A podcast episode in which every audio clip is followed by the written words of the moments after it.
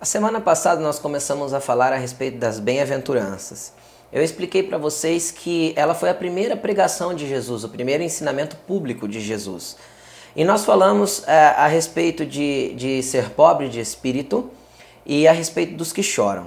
Hoje nós vamos falar sobre os próximos temas da primeira pregação de Jesus. Ele disse assim, nos próximos versículos: Bem-aventurados humildes, pois eles receberão a terra por herança.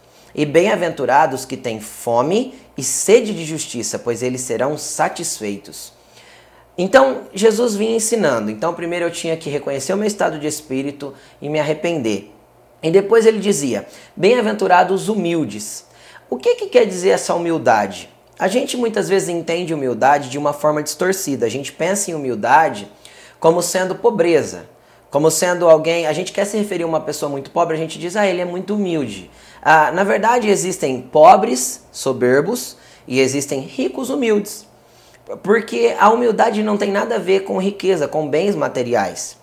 A humildade tem a ver com como nós nos posicionamos diante daquilo que temos, como nós nos posicionamos diante do que as pessoas é, nos dão, como nós nos posicionamos diante das pessoas que nos elogiam, diante das pessoas que nos ofendem, diante das pessoas que tentam nos corrigir. Ah, ter humildade é uma sequência da pregação de Jesus. Ou seja, nós temos que é, estar prontos a ser ensinados e nós temos que estar prontos a ser tratados, que alguém nos corrija, que alguém nos oriente no caminho de Deus, como andar com Jesus. É, que a gente seja guiado por alguém, tenha uma instrução, tenha um cuidado, tudo isso faz parte da humildade.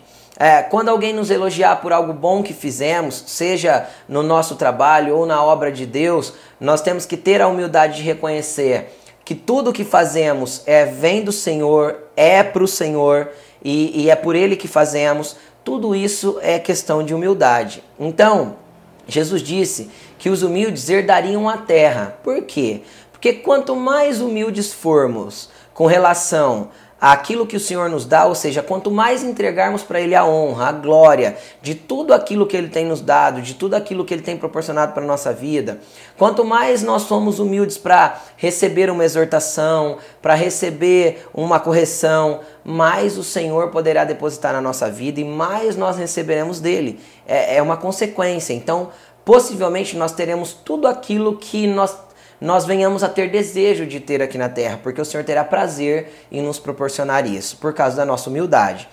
O próximo ponto ele diz a respeito de ter fome e sede de justiça.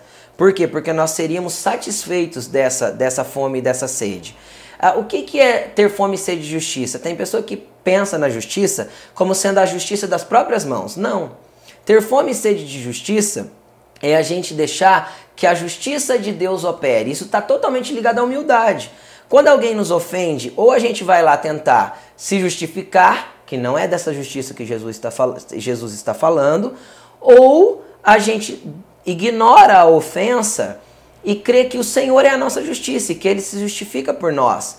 Quando alguém é, é, nos acusa, é, quando alguém fala mal da gente. Se a gente é, tentar deixar tudo é, com a justiça de Deus, a justiça dele é plena, é verdadeira e é segundo a medida de justiça dele e não da nossa. Então nós não temos que fazer a justiça com a nossa medida de justiça, mas deixar que Deus age segundo a justiça dele. Então uma coisa está interligada à outra novamente. A humildade tem a ver com essa justiça, porque quando somos humilde, nós deixamos a justiça de lado e deixamos que Deus a faça. Então nós seremos fartos dessa justiça, porque nós deixamos que Ele a realize. Então essa é uma sequência da pregação de Jesus. E na segunda-feira que vem você estará ouvindo também uma complementação das demais bem-aventuranças. Deus abençoe você.